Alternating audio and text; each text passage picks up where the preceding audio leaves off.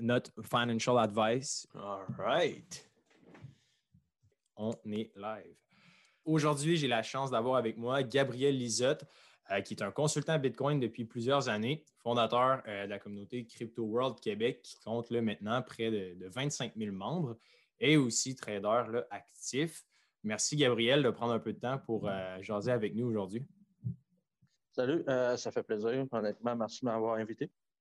Donc, pour euh, les gens qui nous écoutent, euh, pour ceux-là qui ne te connaissent pas, euh, pour commencer, je pense que ça serait intéressant, en deux, trois minutes, peut-être nous parler un petit peu de ton background. moi, dans le fond, c'est simple. Je viens pas mal de, comme une grande partie des personnes. Je n'ai pas vraiment d'éducation en finance par rapport au, Bitcoin ou quoi que ce soit. de toute façon, il n'y a pas vraiment de, cours sur le Bitcoin. je suis rentré en 2017 activement. J'ai commencé à m'intéresser fin 2016 rentré activement à l'automne 2017, fin, fin de l'été, juste au début que ça a commencé à exploser. Ensuite, euh, ça a commencé à descendre après, après le temps des fêtes. Et contrairement à la majorité des gens qui n'avaient pas trop de connaissances, parce que moi, quand je suis rentré, j'étais comme tout le monde. Je ne connaissais pas trop ça. Je n'avais pas vraiment d'antécédents dans la finance, dans le trading ou quoi que ce soit. Euh, plutôt que faire, bon, j'ai perdu de l'argent, ça va pas bien, le Bitcoin, c'est pas fait pour moi. Moi, je me suis dit, non, let's go. Moi, je crois au Bitcoin, je crois qu'il y a vraiment un potentiel. Fait que je me suis lancé à fond dans le Bitcoin. J'ai commencé à faire beaucoup de trading peer-to-peer. Euh, puis au fil du temps, j'ai commencé à plus m'impliquer dans la communauté au Québec. C'est-à-dire que j'ai créé justement Crypto World Québec. Euh, au début, c'était quelques milliers de personnes. Puis là, euh, comme tu as dit, présentement, c'est environ 25 000 membres. c'est une communauté sur Facebook. J'ai aussi participé, j'ai contribué au Salon de la crypto en 2018. Donc, euh, j'ai passé à la radio pour, euh, comme porte-parole pour vraiment que les gens viennent au salon de la crypto. C'était un salon un peu comme les salons de l'auto, avec des kiosques. Euh, il y avait plusieurs compagnies en lien avec la crypto, que ce soit des compagnies de, mining, des compagnies d'applications en lien, que ce soit des, compagnies d'impôts. Il y en a qui sont spécialisées vraiment dans l'impôt des crypto-monnaies. Après ça, ben j'ai continué à vraiment me lancer de plus en plus euh, là, j'ai vu que ben, les, gens voulaient s'intéresser au Bitcoin. Euh, certaines personnes n'osaient pas se lancer étant donné qu'il manquait d'informations, c'était complexe, ne savaient pas trop par où commencer, ou d'autres personnes qui ont commencé à l'aveugle pour finalement faire beaucoup d'erreurs. Donc, euh, j'ai commencé à offrir de la consultation, de la formation. Donc, les gens qui avaient vraiment besoin, moi, comme ça fait vraiment longtemps que je suis là-dedans, je sais, qu'est-ce que je fais, que ce soit au niveau de la confidentialité, au niveau de la sécurité, au niveau de l'utilisation des plateformes. Donc, c'est vraiment ça, moi, présentement. J'aide les gens à bien commencer dans la cryptosphère. J'aide aussi au niveau référencement P2P, c'est-à-dire que les gens, plutôt que vouloir acheter ou vendre sur des plateformes, ils vont vouloir faire des transactions P2P. Puis comme moi, j'ai quand même un très grand réseau dans la cryptosphère, euh, surtout au Québec. Donc, si quelqu'un veut vendre ou acheter, je peux, je peux lui, lui référer une personne que, dans l'inverse, va vouloir acheter ou vendre par rapport à la personne. Génial.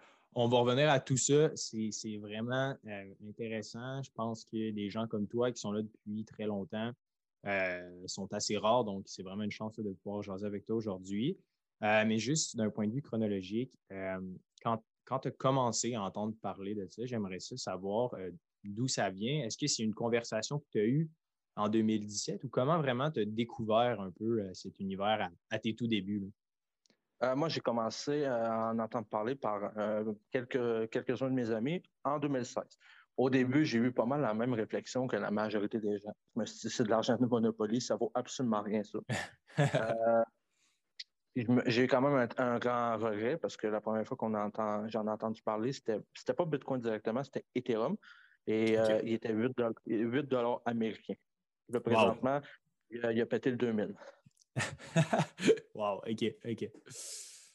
Puis là, justement, euh, au fil du temps, j'ai vu l'évolution. J'avais arrêté d'en entendre parler parce que les gens qui m'en avaient parlé, ce pas des personnes que je côtoyais euh, quotidiennement. Donc, euh, après ça, j'ai entendu, j'ai vu que était rendu environ 300 dollars. Fait que là, j'ai eu comme la majorité des gens qui commencent dans la cryptosphère, ils commencent par la, comment dire, l'avarice. On n'a pas du gain. On veut faire de l'argent. Mm-hmm. j'ai vu qu'il y avait de l'argent à faire, donc euh, je me suis lancé un peu plus euh, activement pour ensuite voir les autres qualités de la cryptosphère, principalement le Bitcoin. Et c'est pour ça que je suis devenu vraiment à temps plein dans le Bitcoin. Puis euh, quand tu es, quand bon, maintenant tu travailles à temps plein dans le domaine, quelle a été la, réponse un peu de ta famille et ton entourage quand tu leur as dit OK, moi, je vais, je vais donner mes efforts, mon énergie pour cette technologie-là. C'est quand même assez atypique. quelle a été leur réaction quand tu leur as annoncé la nouvelle? Ben, moi, pour être bien honnête, étant donné qu'avant le Bitcoin, j'ai soit travaillé dans des petits travails, que ce soit la restauration ou peu importe, dans, c'est comme j'ai pas vraiment eu d'éducation, euh, j'ai pas été à l'université et j'ai pas eu de, de, ce qu'on. Comme pour moi, il y a une différence entre une carrière et un job. moi, j'ai pas mal fait souvent des job-ins. Euh, ma famille, que ce soit mes parents, ma soeur, peu importe, euh, était déjà comme satisfait que je veux faire, je veux faire quelque chose de plus euh, qui sort de, l'ordinaire. Et j'avais déjà quand même une certaine facilité avec l'argent parce qu'en même temps de travailler, je, faisais depuis que je suis jeune, j'essaie tout le temps de faire des, des, side hustles, comme je les appelle. J'ai commencé, j'étais jeune, je, vendais des cartes, des cartes Pokémon ou Yu-Gi-Oh! ça fait même. Puis j'arrivais à faire une coupe de, une coupe de 100$ par mois j'avais 8-9 ans. J'ai tout le temps eu une, certaine facilité avec l'argent. Il y avait quand même confiance que si je me lançais là-dedans, je savais, je savais, je savais qu'est-ce que j'allais faire. Parce que c'est pas mal moi dans ma famille qui a le plus la facilité avec l'argent. Puis les side hustles, euh, ici euh, sur le podcast Le Coin, là, on, on aime vraiment ça en jaser euh, avec les invités. Euh, je pense que toi, tu as commencé dans le fond, Trading Cards, ça a été un peu ta première expérience de side hustle quand tu étais tout jeune, c'est bien ça? Oui, euh, j'ai commencé, c'est ça, avec euh, ce soit des cartes Pokémon, Yu-Gi-Oh! peu importe. Ensuite, là, j'étais allé dans des, des, choses un petit peu moins hors d'homme que ça ne me dérange pas d'en parler honnêtement, ça fait partie de mon parcours. Ben oui, ben oui comme au début secondaire, on connaît tout quelqu'un que c'était le gars qui vendait des cigarettes ou des cigares euh, sur le coin du coin fumeur. Ben, j'étais ce gars-là. Puis après ça, ben, j'étais allé un peu plus dans, dans le cannabis. Donc, euh, là, après ça, je me suis repris en main, puis là, j'ai vu l'opportunité de faire autre chose parce que, comment dire, on, tente des expériences. Moi, j'ai tout le temps voulu acquérir une certaine liberté financière. Je me suis jamais vraiment vu en tant que salarié. Ça, honnêtement, on va utiliser des, termes un peu plus euh, grossiers, mais ça m'a toujours fait chier de vouloir travailler pour quelqu'un, d'avoir un cadran, de dire, bon, faut que je rentre à telle heure toujours. Ça faisait pas partie de mes convictions. Euh, c'est pour ça que j'ai essayé toutes sortes d'affaires. Puis là, je suis tombé sur le Bitcoin, puis ça a répondu à toutes mes attentes. Puis là, présent, j'ai 27 ans. Je vis sur une tropicale j'ai plus de cadran depuis quelques années. Puis euh, honnêtement, je, suis épanoui. J'aime ce que je fais. Génial. Je pense que c'est vraiment une belle progression. Puis, euh, tu sais, au secondaire, moi-même, je ne me suis jamais vraiment considéré comme euh, entrepreneur ou quoi que ce soit. Mais tu sais, les side hustles, ça peut être simple. Puis, ce qui est le fun, c'est que tu veux, veux pas, quand tu deals avec l'argent de la vente, tu essaies d'utiliser des arbitrages. Je pense que ce qui a été un atout pour toi quand tu es tout jeune, c'est que tu été un early adopter dans plusieurs choses. Pour le cannabis, avant que ça soit mainstream, ben, il y avait des bonnes opportunités dans le temps, right? Um, puis euh, je pense que c'est ça aussi, c'est d'être à l'aise de, sortir de sa zone de confort et d'essayer les nouveaux trucs. Évidemment, ils ne vont pas tous marcher, mais euh, je pense que c'est la morale qu'on peut retirer un, petit peu de l'histoire de Gab, si je zoom out, c'est euh, clairement, il a été un, early adopter. On avait jasé à Max aussi, à une autre émission précédente, que lui aussi, il a été très jeune, par exemple, dans le monde du dropshipping avant que ça soit connu. Puis euh, il a eu comme vraiment un, énorme succès là-dedans. Il a vendu pour plusieurs centaines de milliers de dollars en, chiffre d'affaires. Je pense que c'est ça, guys. C'est comme le dit Gab, c'est d'être early on, puis de voir les nouveaux trucs, ne pas juger directement, puis hey, OK, bon, je peux peut-être essayer ça, voir. Puis de fil en aiguille, tu as commencé à, à plonger dans le monde du Bitcoin. J'aimerais ça y revenir d'ailleurs. Euh, fait que là, bon, tu en as entendu parler par une couple de tes amis. Euh, après ça, bon, tu as trouvé le truc fascinant quand tu as vu que ça a passé de 8, à 300 euh, et à ce moment-là, ça a été quand exactement que tu dit, bon, je vais investir mon temps et tout mon argent là-dedans? Et euh, est-ce que ça s'est fait de façon progressive ou tu as commencé à, vraiment te plonger du jour au lendemain et tu as pris la décision, all right, c'est ce que je vais faire? Je pense que le fait que tu sois là aussi, euh, pas, que tu sois pas à l'université, ben, c'est pas très important parce qu'on s'entend, il n'y a pas vraiment de programme. Il n'y avait pas de programme là-dessus à cette époque-là, anyways. Donc, comment tu as, réussi à, apprendre sur le sujet et comment tu as fait pour devenir vraiment un, un, expert dans le domaine? J'aimerais ça savoir quelle a été ta progression de OK, ça m'intéresse à All right, je gère maintenant une communauté, je suis un trader actif. J'aimerais ça peut-être que tu nous guides à travers ces étapes-là. Euh, moi, dans le fond, c'est pas compliqué. J'ai tout le temps quand même été quelqu'un d'assez, euh, comme on dit, all-in. Quand j'ai commencé adolescent dans le hmm. cannabis ou euh, peu importe, j'ai toujours, je me suis toujours let's go. C'est comme, on le fait, on le fait pas à moitié, on le fait comme du monde. Fait que là, c'est sûr. Quand je suis rentré dans le Bitcoin, j'ai vraiment vu l'opportunité. J'ai mis tout l'argent qui me restait, je l'ai tout mis dans, dans le Bitcoin. J'ai commencé à jouer dans ce qu'on appelle les shitcoins. Et euh, après ça, euh, il est venu justement le bear market. Puis là, j'ai mangé une claque comme 95% euh, des gens. le beer ben, market, excuse-moi de te couper, le beer market pour les gens qui nous écoutent, qui ne savent pas c'est quoi, ça veut dire quoi cette, ce terme-là? Ben, c'est dans le fond, c'est un cycle bearish. ça veut dire que c'est un cycle où que le marché est à la baisse.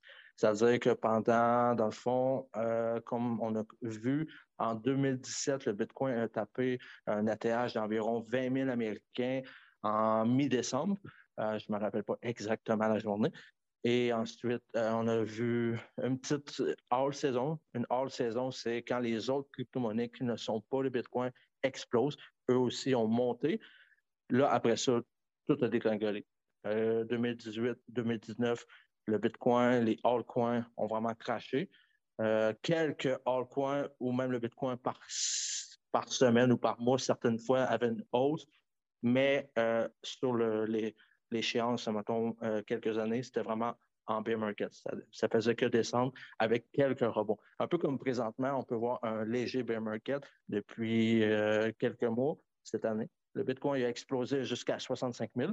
Puis il a descendu jusqu'à 30 000, ben même 28 800 environ. Et là, il remonte, il va sûrement peut-être redescendre. C'est des rebonds jusqu'à temps qu'on retombe en cycle bullish. Donc, un cycle haussier. OK. Fait que là, tu as eu euh, un, gros, un gros coup, tu as perdu bon, 95 euh, mettons, de, tes avoirs. Euh, à ce moment-là, je pense que pour les gens qui nous écoutent, il y a beaucoup de trucs qui sont flous. J'aimerais ça, avant qu'on parle de la technologie puis de l'application, etc., qui est un peu plus complexe, je voudrais savoir pourquoi, selon toi, le Bitcoin a gagné en popularité, puis pourquoi c'est autant un buzzword? Si même les gens qui ne sont pas intéressés au domaine financier entendent le mot Bitcoin, puis là, souvent, ça, ça, révolte les gens, soit dans le bon sens ou dans le sens négatif. Euh, tu as vécu euh, beaucoup de messages haineux là, entourant le, Bitcoin parce que tu es comme un, porte-parole au Québec. Je voudrais savoir pourquoi, selon toi, d'un point de vue comme social, ça, ça marque autant la mémoire des gens. Je trouve ça fascinant. J'ai jamais compris pourquoi les gens trouvent ça si intéressant. Ben, c'est sûr que la première raison, ce serait par rapport à, l'argent. On peut voir le Bitcoin exploser, euh, que ce soit dans le sens positif ou dans le sens négatif. C'est comme le Bitcoin a monté de, il a craché d'environ 9 000 à 3 000 en mars 2020 et ensuite est remonté de 3 000 à 65 000 pour revenir à 30 000. Fait que les gens, ça les fait comme un peu buzzer que ça bouge comme ça, ils voient des gros signes de cash. Ça, c'est par rapport à la spéculation. Mais sinon, il y a aussi, euh, comment dire, les médias aiment beaucoup d'informer les, sujets, aiment beaucoup faire de la, comme, sensationnalisme. Que ce soit vrai ou pas vrai, eux, l'important, c'est que ça fasse du sensationnalisme. Ben, le Bitcoin, ils vont dire que ça sert au crime organisé, admettons. Ben, honnêtement, le Bitcoin au début, OK, a peut-être servi un peu plus à les achats sur euh, le dark web, ça fait comme ça. Mais au fil du temps, c'est plus ça. Le, Bitcoin, c'est majoritairement soit des spéculateurs, des traders à court terme ou des holders, des personnes qui gardent le Bitcoin sur le long terme parce qu'ils croient à la technologie, ils croient euh, que le Bitcoin, généralement, les personnes vont croire que le Bitcoin, c'est euh, le nouveau store of value, comme un peu comme l'or, mais l'or digital 2.0. C'est vraiment le Bitcoin les garde parce qu'il y a une offre limitée. Euh, il est plus utile que, que, l'or à titre de, monnaie et de store value. Peut-être pas à titre comme dans l'électronique, il y a de l'or. les gens, c'est pour ça qu'ils sont dans le Bitcoin, mais les autres qui n'aiment pas le Bitcoin, c'est qu'ils vont dire ben, ils vont dire ce que les médias disent. Ils n'ont pas d'opinion basée. C'est vraiment des opinions euh, sur les médias, un peu comme le COVID. C'est semblant.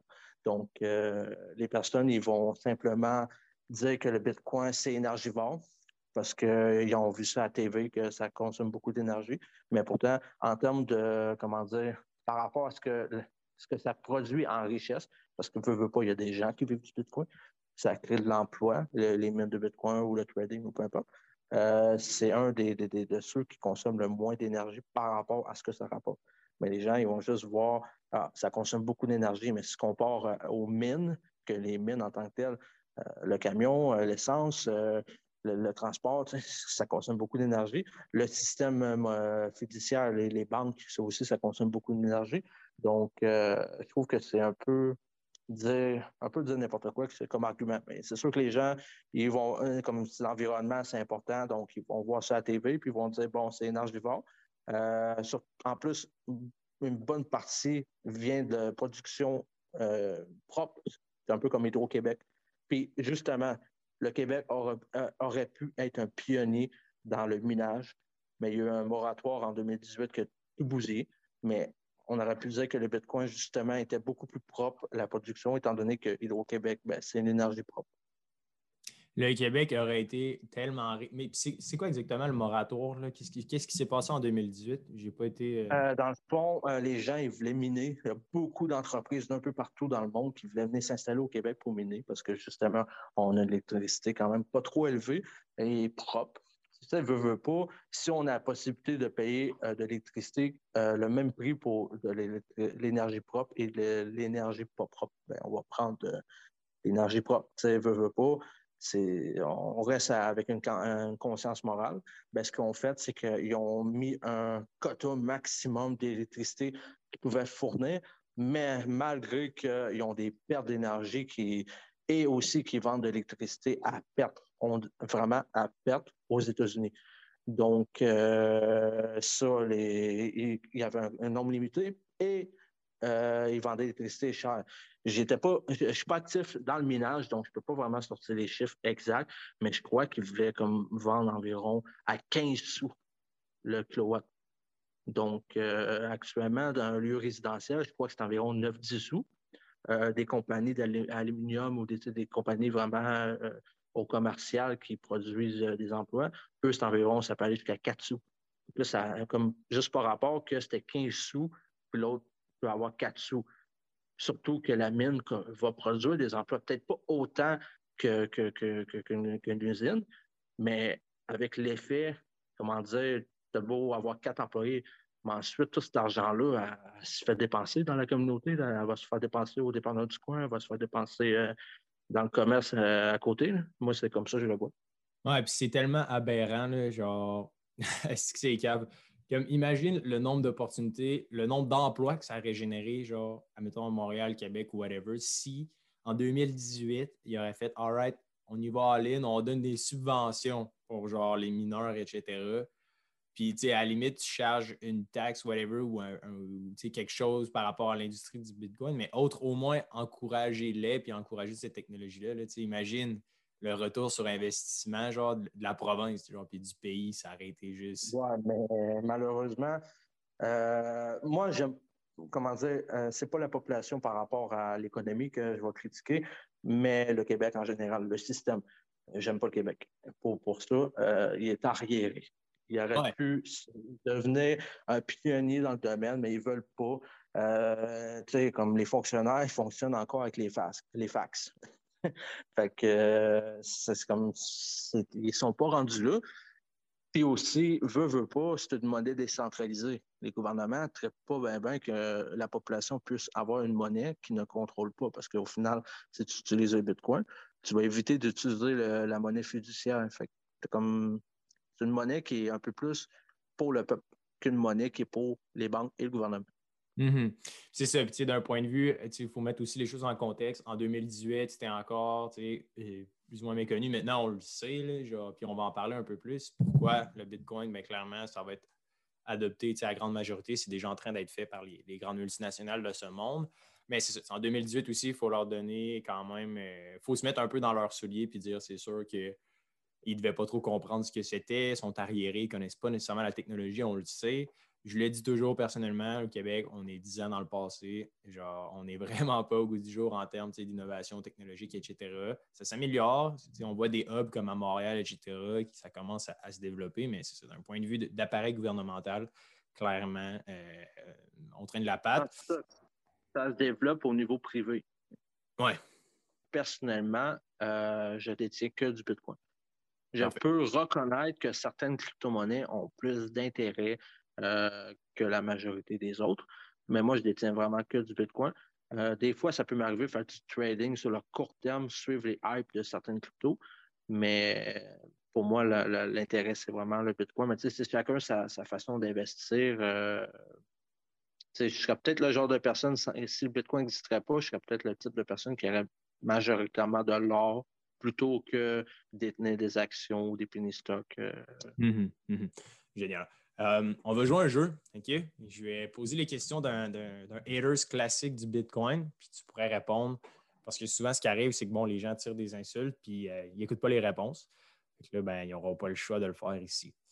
fait que je vais juste te dire comme les, les trucs qu'on entend souvent dire à propos du Bitcoin, puis pourquoi, selon toi, ben, c'est pas vrai, puis ta réponse, de façon générale. Donc, pour commencer, par exemple, qui le Bitcoin, c'est que du fluff, ça n'existe pas.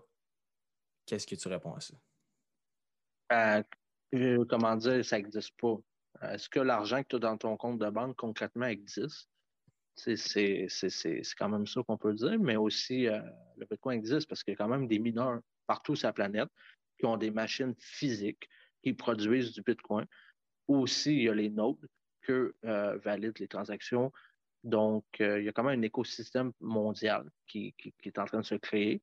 Oui, le Bitcoin en soi n'est pas physique.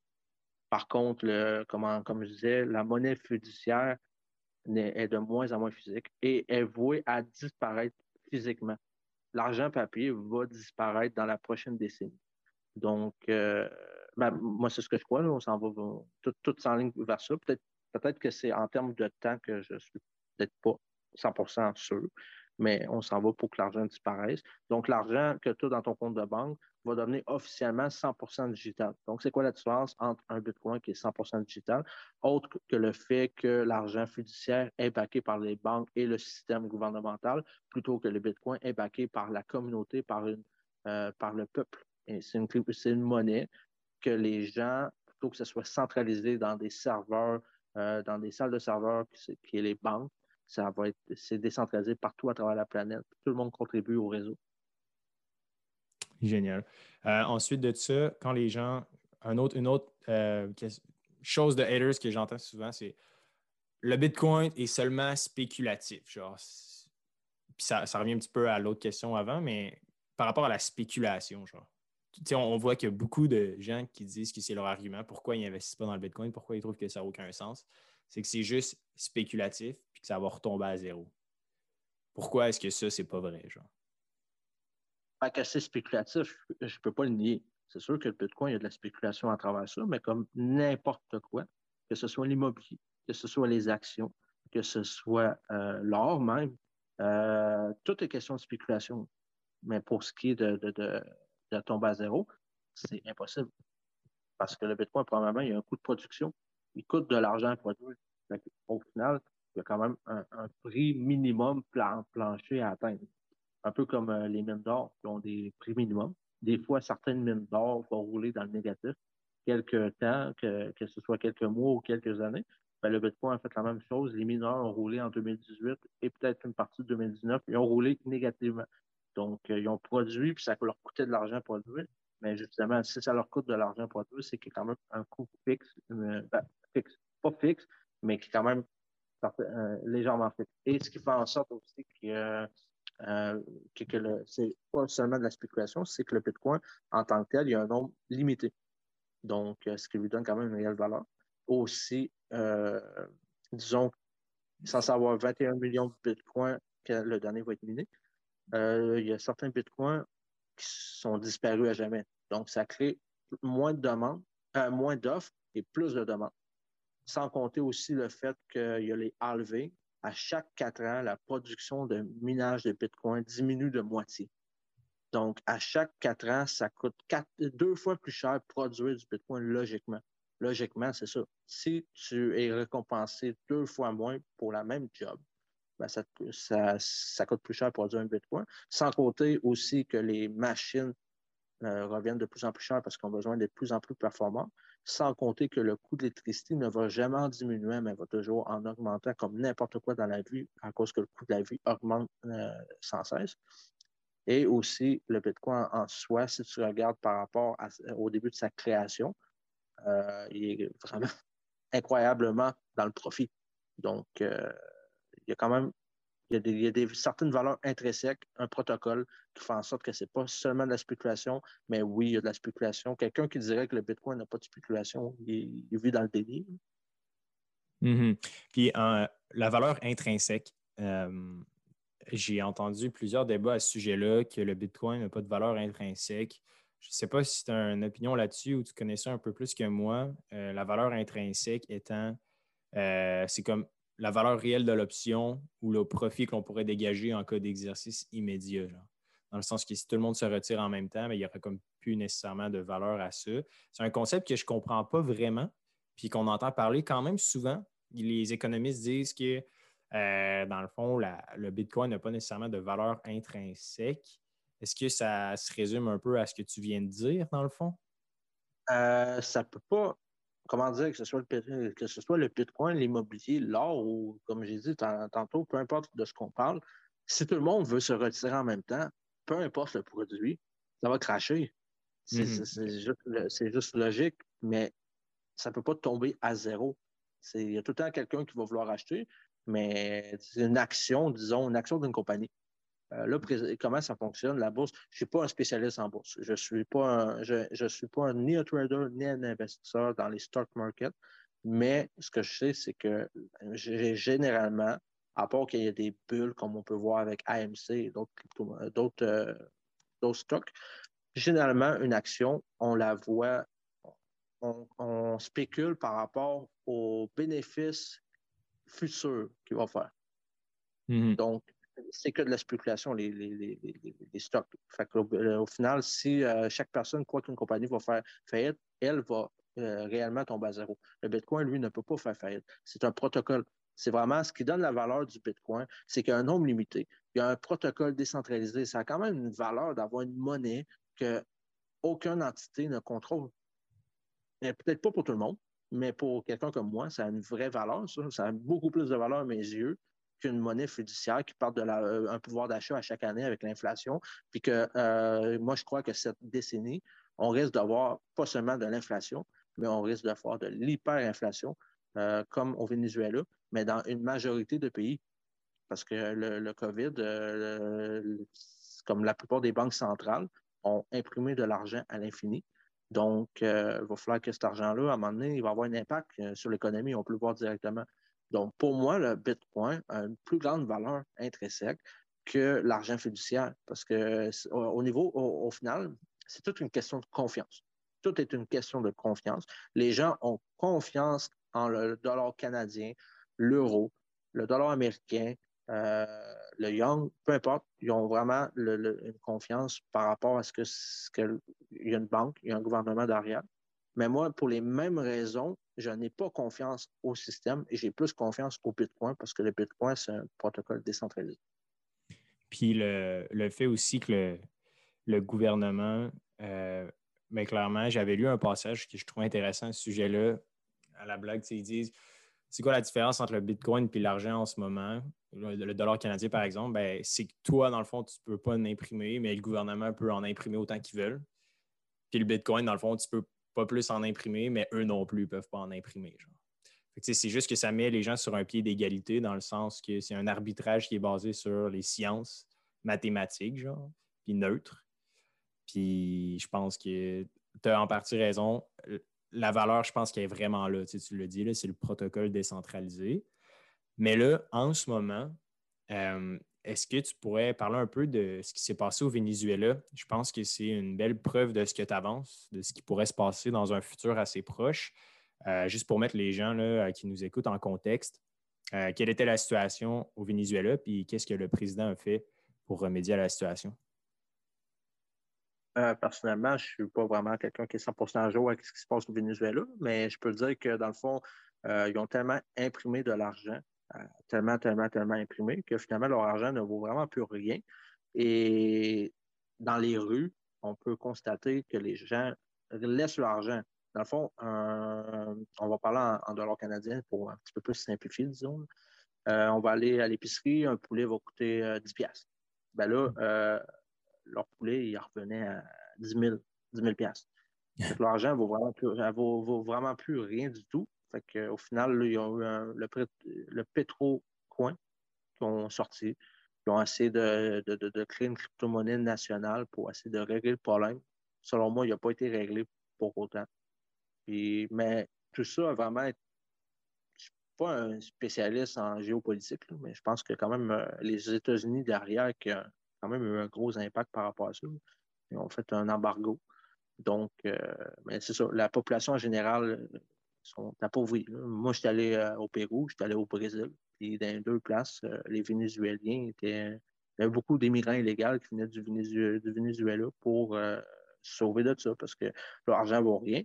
Euh, un peu comme ça s'est passé aussi en, Grèce. Ça s'est passé en Iran. mais justement, l'Iran, ça c'est drôle.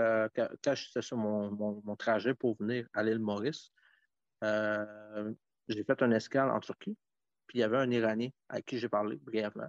Il a, vu mon tatou Bitcoin. Moi, j'ai un tatou sur le bras. Il a vu mon tatou Bitcoin. On a parlé ensemble, il, s'intéressait, puis là, il me parlait de ça, comme quoi son argent valait de moins en moins. Et en plus de ça, il ne pouvait juste pas le retirer de la banque. C'était tellement impossible de pouvoir avoir accès à son argent. Il capotait comment, comme lui, il voulait expatrier son argent, la sortir de son pays, de la banque centrale du pays pour euh, aller l'investir ailleurs, peu importe, puis il disait c'est impossible, c'est difficile, ça se fait pas.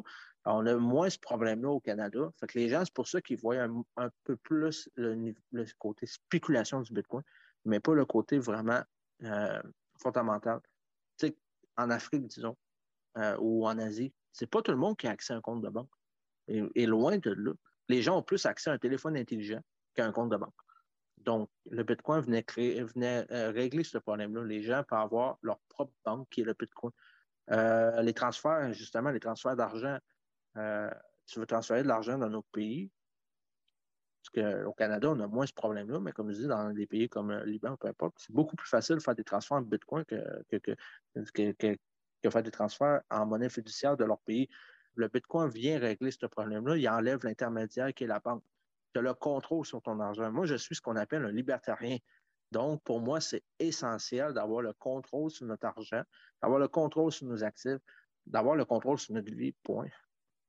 Puis les, banques aussi, ce qui arrive, c'est que pourquoi ils posent des questions comme ça, ben, veut, veut pas, c'est plus d'argent est investi avec eux, ben, plus eux peuvent faire de placements. Right?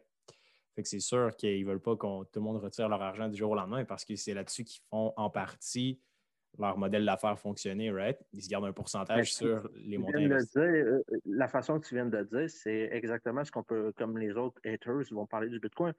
Du jour au lendemain, tout le monde veut retirer leur argent de la banque. Le système s'effondre. Hmm. Euh, parce que dans le fond, je ne sais pas les chiffres exacts, mais je crois, disons que c'est environ, on va dire tu vas mettre 10 000 à la banque, ils vont en prêter 100 000. Donc, euh, si tout le monde retire leur argent, ils n'ont pas l'argent concrètement en argent cash de tout le monde. Donc, euh, le système va s'effondrer beaucoup plus. Il y a plus de chances, si ce ne serait pas de la réglementation et de l'aide du gouvernement, parce que dans le fond, euh, veut, veut pas, les pertes des banques sont socialisées et les profits des banques sont privatisés. Donc, si le gouvernement ne se mêlerait pas du fait que les banques peuvent faire faillite, le système fiduciaire a plus de chances de s'effondrer que le Bitcoin, selon moi, mais le gouvernement est tout le temps là pour paquer les banques. J'ai regardé une vidéo récemment. Euh, le gars expliquait vraiment, mais vraiment bien ça. Il faudrait peut-être qu'après ça, je la mette moi-même en lien dans ta vidéo après. C'est une vidéo, euh, moi, je ne suis pas un expert comme dans ce domaine-là. Moi, ma spécialité, c'est le Bitcoin, puis je comprends un peu quand même comment le système bancaire, comment euh, la politique, la géopolitique. quand même certaines bases, mais je ne suis pas un expert dans le domaine. Donc, on va s'en tenir plus au Bitcoin, mais euh, selon moi, le système judiciaire a autant de chances, et sinon plus, de s'effondrer que le Bitcoin si ce ne sera pas de l'aide gouvernementale. Puis, le, ouais.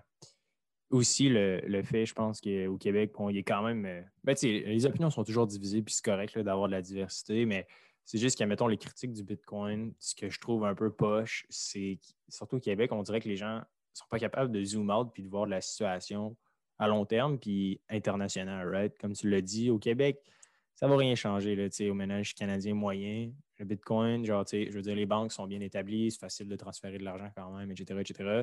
Mais dans d'autres régions du monde, en Afrique, etc., où ce que les banques ne vont pas, ben, Chris, comment tu fais pour accumuler de la richesse tu n'avais juste pas de moyens jusqu'en 2000 cuck, right? Il n'y a pas si longtemps que, la crypto existe. Fait que je pense que il est là l'argument, selon moi, qui est intéressant. Puis pourquoi j'ai aussi investi en, en 2018 à mes débuts, c'est que d'un point de vue idéologique, de rééquilibrer. Puis là, on peut, euh, on peut dire qu'en ce moment, on dirait que. Puis on va en parler, le Bitcoin, genre, qui est en train de se faire centraliser, entre guillemets, avec les échanges, etc. Mais d'un point de vue idéologique, ce qui est cool, c'est que pour les gens qui n'ont pas accès à des banques, puis comme du monde, des Iraniens, les Africains, ou ce que les gouvernements créent de l'inflation sur une base euh, corruptive ou etc., là, plein de facteurs euh, géopolitiques, ben, je pense qu'il est là la, plus-value du Bitcoin. Puis pourquoi moi j'ai investi, c'est pas nécessairement pour euh, le hype qui est au Québec. Je pense que c'est pour ça que ça fait les, unes des journaux, malheureusement.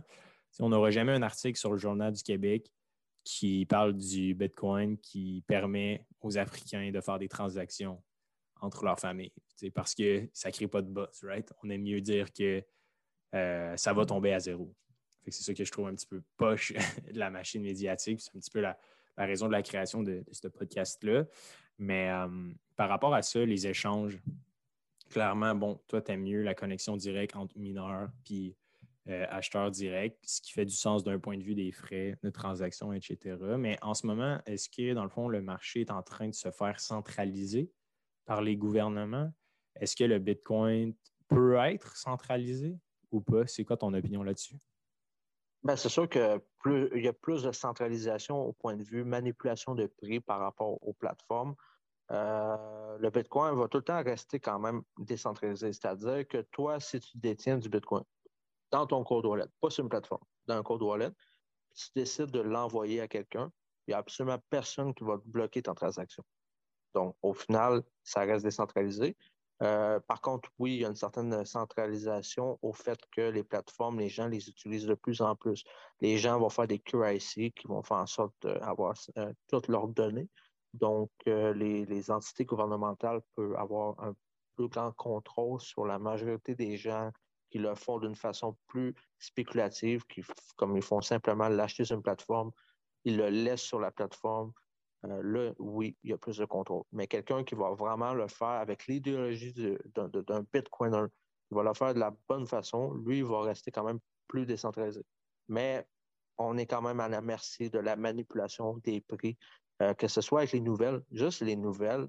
Euh, quelqu'un qui est actif se rend compte très rapidement que les, les nouvelles internationales, on dirait qu'elles sont timées avec des analyses techniques qui, font en sorte qu'il y a plein de mauvaises nouvelles qui sortent au moment où une analyse technique va dire qu'on est timé pour une correction. Un peu comme le tweet d'Elon Musk qui avait fait en sorte qu'il euh, disait que le Bitcoin était trop polluant puis que Tesla n'allait plus accepter le Bitcoin. Bien, le moment que fait son, son, son tweet, euh, selon la majorité des analyses, euh, des, personnes qui sont des traders, qui font des analyses, des analyses techniques, euh, le Bitcoin était dû pour une bonne correction. Donc, on hmm. dirait que c'est souvent timé. C'est la même affaire en 2017. Il, commence, il y avait des très bonnes nouvelles, comme le Bitcoin a monté à 100 000, etc., etc., pendant que le Bitcoin montait. Puis dès que le Bitcoin commençait à descendre légèrement, il a commencé à avoir plein de bad news, puis ça fait comme effet de boule de neige, ça descend juste plus. C'est comme le Bitcoin, cette année, avant que le, tweet d'Elon Musk, moi, j'étais convaincu d'une correction, mais comme 42 000 US. Le Bitcoin est environ 60 000. Je me suis dit, bon, on devrait corriger. On a touché environ 42 000 US. Finalement, on est allé toucher 28 800 environ. C'est quand mm-hmm. même parce que les gens, justement, partout dans le monde, achètent beaucoup pour la spéculation. On va dire que peut-être 25% des gens, après ça, restent dans le Bitcoin pour les bonnes raisons, les raisons qu'on énumérées, que ce soit par rapport au, au fondamental ou simplement la souveraineté monétaire. Moi, je trouve que c'est quand même important, surtout en voyant ce qui s'est passé en Grèce, euh, euh, en Iran, euh, Venezuela ou plusieurs pays.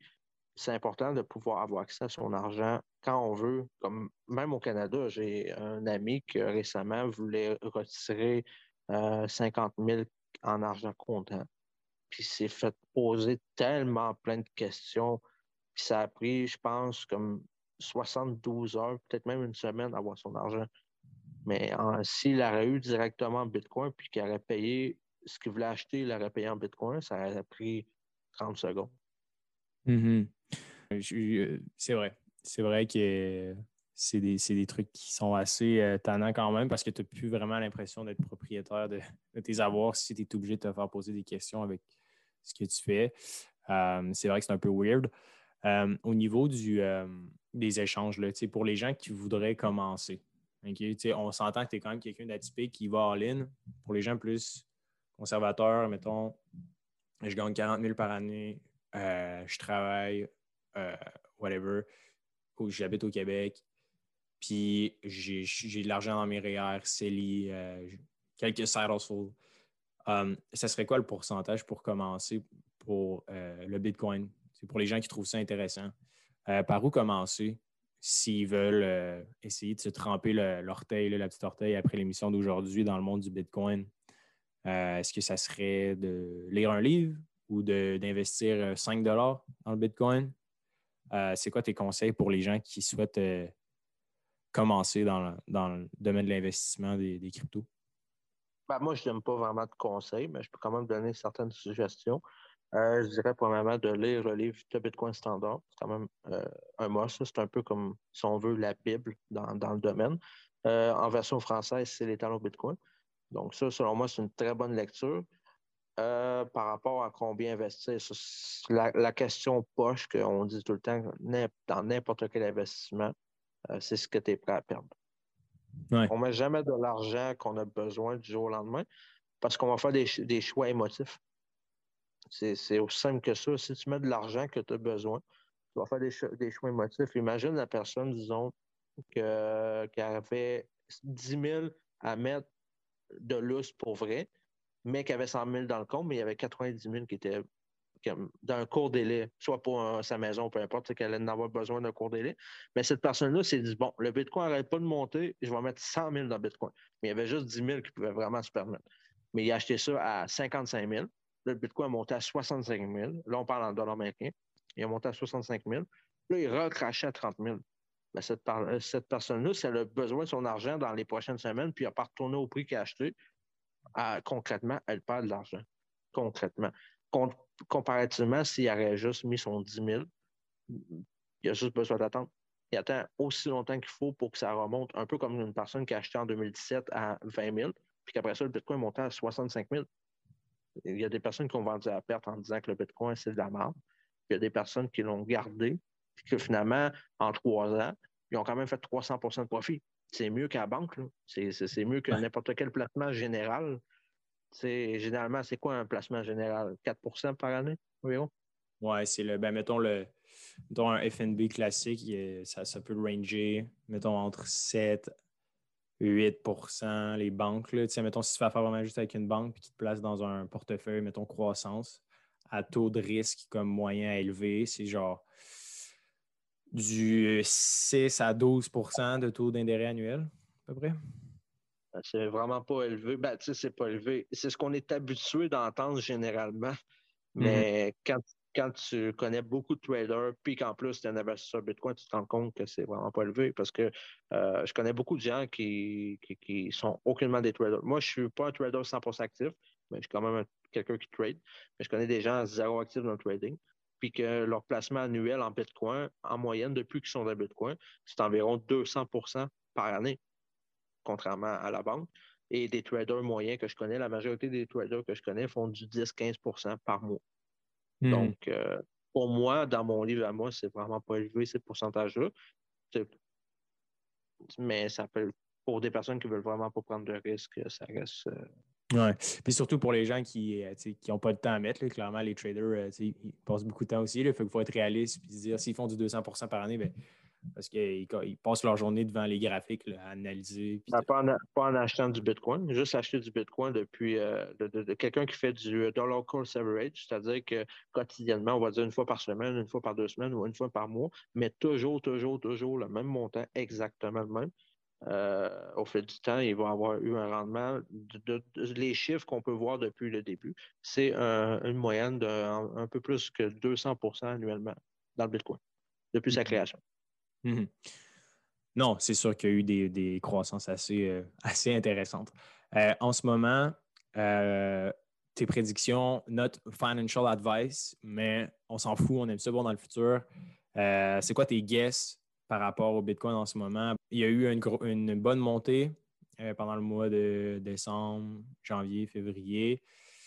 puis là, il y a eu une, une redescente c'est quoi tes prédictions d'ici la fin de l'année 2021? Est-ce qu'on tape la barre des 100 000, 200 000?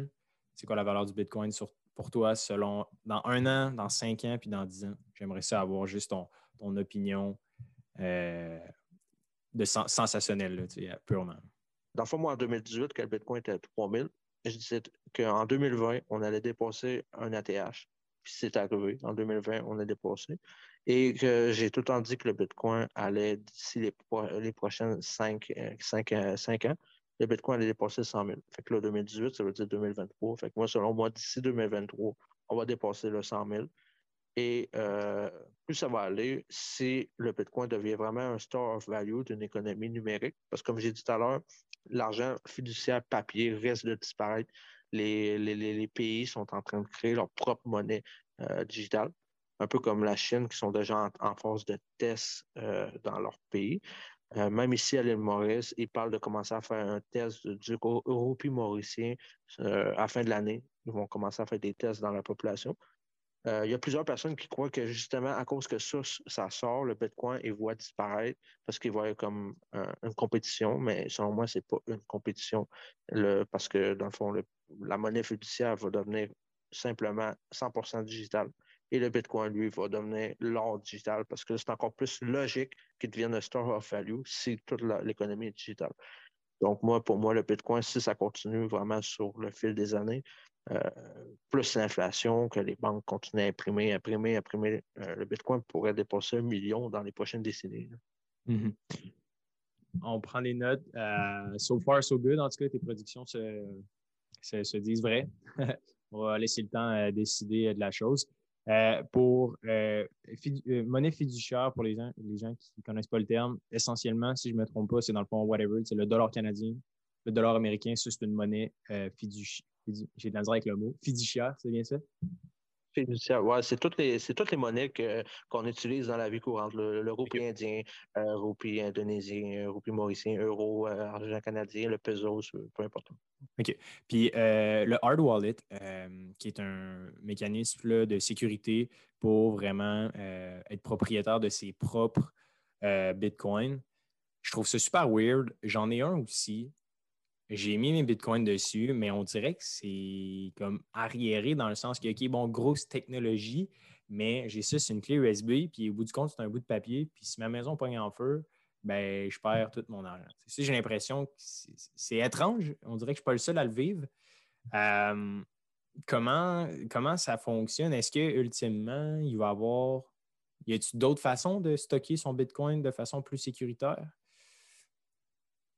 Ben, c'est sûr que l'idéal, c'est avoir des codes wallet qui sont euh, offline. C'est-à-dire que tu peux mettre ton, Bitcoin sur une plateforme centralisée, mais ça, c'est confier tes bitcoins à la plateforme. Si elle ferme demain, ou si simplement elle décide que toi, tu n'as plus accès à ton compte, on peut ça arrive souvent, on voit ça sur euh, Twitter, euh, Reddit ou whatever.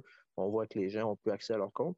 Donc, là, les bitcoins ne sont pas en sécurité. Tu peux aussi mettre ça sur une application mobile, mais le problème avec une application mobile, c'est que tu es tout le temps online. Fait que beaucoup plus ça risque de te faire hacker. Ou encore plus facile, quelqu'un pourrait hacker ton téléphone directement plutôt que l'application. Puis après ça, en hackant ton téléphone, tu vas pouvoir avoir accès directement à toutes tes applications. Il faut que la personne, c'est un peu comme si elle, aurait ton téléphone, elle peut retirer tes bitcoins. Fait idéalement, c'est vraiment un portefeuille qui est, oui, ça a l'air, euh, ça a l'air dinosaure à côté de, du bitcoin qui est une technologie digitale. Mm-hmm. Mais un code wallet, ça fait en sorte que quand tu ne l'utilises pas, c'est offline. Puis comme tu disais, un bout de papier qui peut brûler, mais ce bout de papier-là, tu pourrais mettre tes, tes, tes 12, 24 mots, tu pourrais les mettre sur euh, une plaque en métal qui est à l'abri du feu. Tu pourras aussi euh, faire des copies puis en laisser une à la banque. C'est un peu ironique, mais tu pourrais, euh, tu pourrais faire ça, laisser à la banque ou laisser euh, chez ta famille. Ou tu pourras aussi faire un, multi, multisite, c'est-à-dire que plutôt qu'avoir une seule clé, tu en as trois. Donc, puis il en faut deux pour l'activer. Ça, c'est vraiment des portefeuilles un peu plus haut de gamme, un peu plus sécuritaires. Mais c'est ça. Dans le fond, exemple, tu as ton portefeuille, tu as trois clés, il t'en faut deux pour ouvrir, euh, minimum deux clés pour ouvrir ton portefeuille. Donc, tu pourrais laisser une clé euh, dans un coffre, à banque ou peu importe où. Tu pourrais laisser une clé à ton notaire, puis une clé à toi. OK. Intéressant. Ouais, je pense que comme ça, ça, fait plus de sens. La plaque en métal, en tout cas, je pense que ça peut être winner.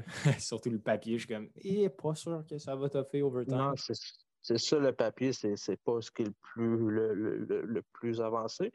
Mais tu sais, les personnes qui sont un peu plus actives, eux, le papier peut faire la job. Parce que tu vois que ton papier commence à, manger une claque, ben, tu, peux, tu peux la renoter, tu sais. Mais quelqu'un qui va vraiment acheter du Bitcoin, moi, je connais des personnes qui ont acheté euh, des Bitcoins, surtout qu'ils étaient vraiment plus bas, acheter à coût de 5, 10 Bitcoins, puis leur, but, eux, c'est vraiment, ils ont un mindset héritage. J'achète hmm. des Bitcoins pour léguer à mes futures générations. Puis là, les haters vont faire, voyons donc, qui sait qui va penser que le Bitcoin va vivre dans le temps? Mais oui, selon moi, personnellement, le Bitcoin, il est là pour rester. Là. C'est, on s'en va vraiment vers ça. On s'en va d'un monde où les crypto-monnaies vont prendre de plus en plus d'ampleur. Moi, je crois que la majorité qu'on connaît présentement vont disparaître, puis que les autres, c'est comme juste simplement remplacer une action par une crypto-monnaie. Puis le Bitcoin, ben, c'est le store value. C'est comme. Je trouve je trouve que c'est un meilleur store of value que l'or en tant que tel, parce que l'or, ça prend de la place. Euh, tu peux faire de la fausse or. Tu sais, si tu ne connais pas trop ça, puis que tu n'as pas les machines pour, euh, moi, je peux te donner un bel lingot de fer, puis tu as le peinture en or. tu sais, comparé le, Bitcoin, ben, lui, il n'est pas falsifiable.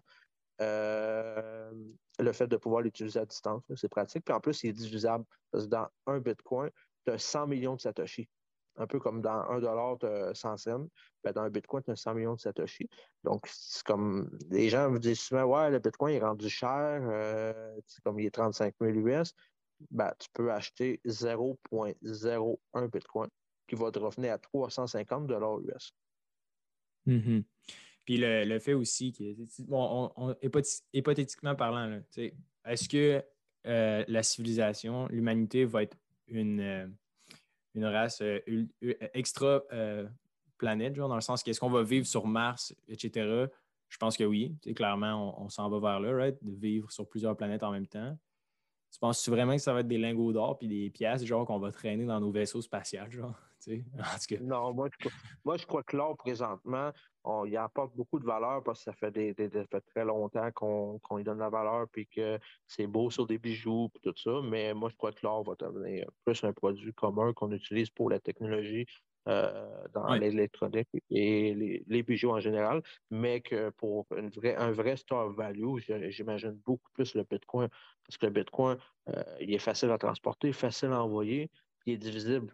C'est comme tu as un bel lingot d'or, un, kilo, on ne parle pas d'une pièce, tu as un kilo. Ben, tu fais quoi? Tu, tu prends un marteau puis tu commences à le gratter. Si tu veux l'utiliser à, petite échelle, contrairement à un Bitcoin, ben, tu le divises autant que tu veux. Non, non, c'est ça. J'ai bien hâte qu'on s'envoie des bitcoins euh, en deux vaisseaux spatials. Je pense que ça va.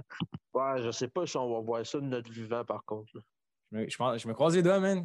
My fate is on Ellen, genre. We'll see si Jeff Bezos. Du vivant, on pourrait aller dans l'espace. Il suffit de sortir une coupe de millions. oui, c'est ça, exact. Although, juste attends que tu aies assez pour euh, t'acheter un billet pour euh, un billet d'avion, un billet de, vaisseau spatial. Puis, euh, ben, je sais pas si tu as déjà vu le, film Elysium. Ouais, ouais. Moi, je crois que le, monde va ressembler à ça pas mal. Je crois qu'on s'en va de. Peut-être pas à ça 100 là, Je crois mm-hmm. qu'on on va ressembler à ça, puis que euh, les riches vont vivre ailleurs que sur la Terre, puis que les pauvres vont rester sur la Terre, puis qu'eux se font des transferts en, monnaie numérique, ils ne se font pas des transferts en ben Lego d'or. Ouais. Gros merci, Gab, euh, pour ton temps. Ça fut vraiment intéressant. Euh, en terminant, pour les gens qui voudraient en apprendre plus sur toi, est-ce qu'il y a des, des, liens ou des places en particulier où -ce que les gens pourraient t'écrire? Ben, moi, je suis vraiment actif 100% sur Facebook. Donc, les gens ont simplement à me trouver sur Facebook. Je suis aussi sur Instagram. Instagram, c'est plus mon ma petite application juste pour euh, mettre mes petites photos comme n'importe qui, mes photos de, de, voyage, peu importe, mais euh, pour ce qui est de Facebook. Mais sinon, c'est vraiment ma communauté. Euh, par rapport au Bitcoin, c'est Crypto World Québec. par rapport un peu plus à la, la liberté financière, le mindset, puis tout ça, j'ai un groupe qui s'appelle The Liberty Club. Puis sinon, j'ai mon profil que les gens peuvent s'abonner directement. Génial. On va mettre les notes euh, du groupe et de la page à Gab directement euh, sur les notes de l'épisode, sur votre application de, de, Balados ou encore sur lecoinducash.com. Euh, tout va être là. aussi, en terminant, si vous voulez voir une conférence sur les cryptos au Québec, allez écrire dans le groupe à Gab que vous voulez voir une conférence. S'il y a assez de monde qui est hype, on va la faire. On va, créer la fucking conférence. Moi, je suis down, Gab. Je lance ça de même sur un 10 mais je pense que ça serait vraiment crazy. Je pense qu'il y aurait du monde qui serait intéressé. Fait qu'on se tient au courant. C'est bon. Salut. Ciao.